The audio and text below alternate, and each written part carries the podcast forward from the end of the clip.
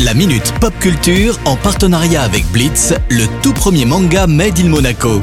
Une collaboration inédite entre Shibuya Productions et le grand maître Gary Kasparov. Retrouvez la série dans toutes les librairies.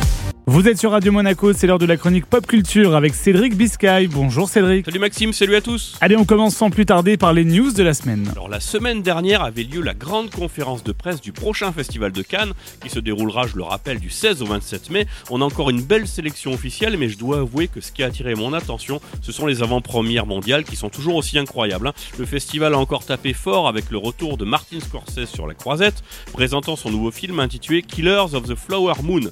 Alors peu d'éléments sur ce film ont été révélés, hein, si ce n'est que l'on retrouve Leonardo DiCaprio et Robert De Niro au casting, un petit peu des, des habitués. hein. Il faudra être patient hein, car la sortie est prévue dans quelques cinémas aux États-Unis début octobre, puis mondialement sur Apple TV+.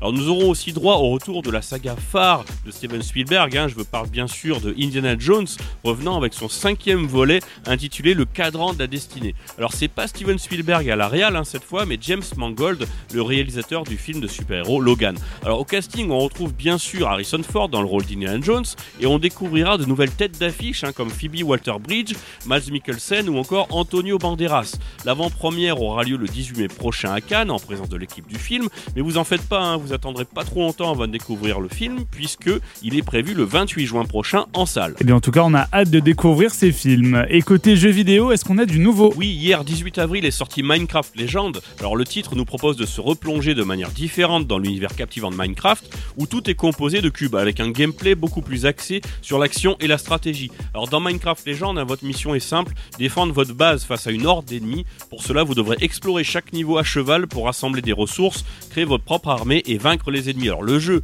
a une particularité intéressante, hein. chaque niveau est généré aléatoirement par l'intelligence artificielle. En d'autres mots, chaque partie sera complètement différente de la précédente, mais attention, hein, ça s'arrête pas là. Le jeu a aussi un mode multijoueur où vous pouvez affronter vos amis sur la console de votre choix, car le titre est cross-platform. Alors Minecraft Legend est disponible depuis hier hein, sur toutes les consoles PC, Xbox One, Xbox Series X, S, PlayStation 4 et 5 et Nintendo Switch. Merci beaucoup Cédric pour toutes ces news et à la semaine prochaine. Ciao ciao La Minute Pop Culture en partenariat avec Blitz, le tout premier manga Made in Monaco. Une collaboration inédite entre Shibuya Productions et le grand maître Gary Kasparov. Retrouvez la série dans toutes les librairies.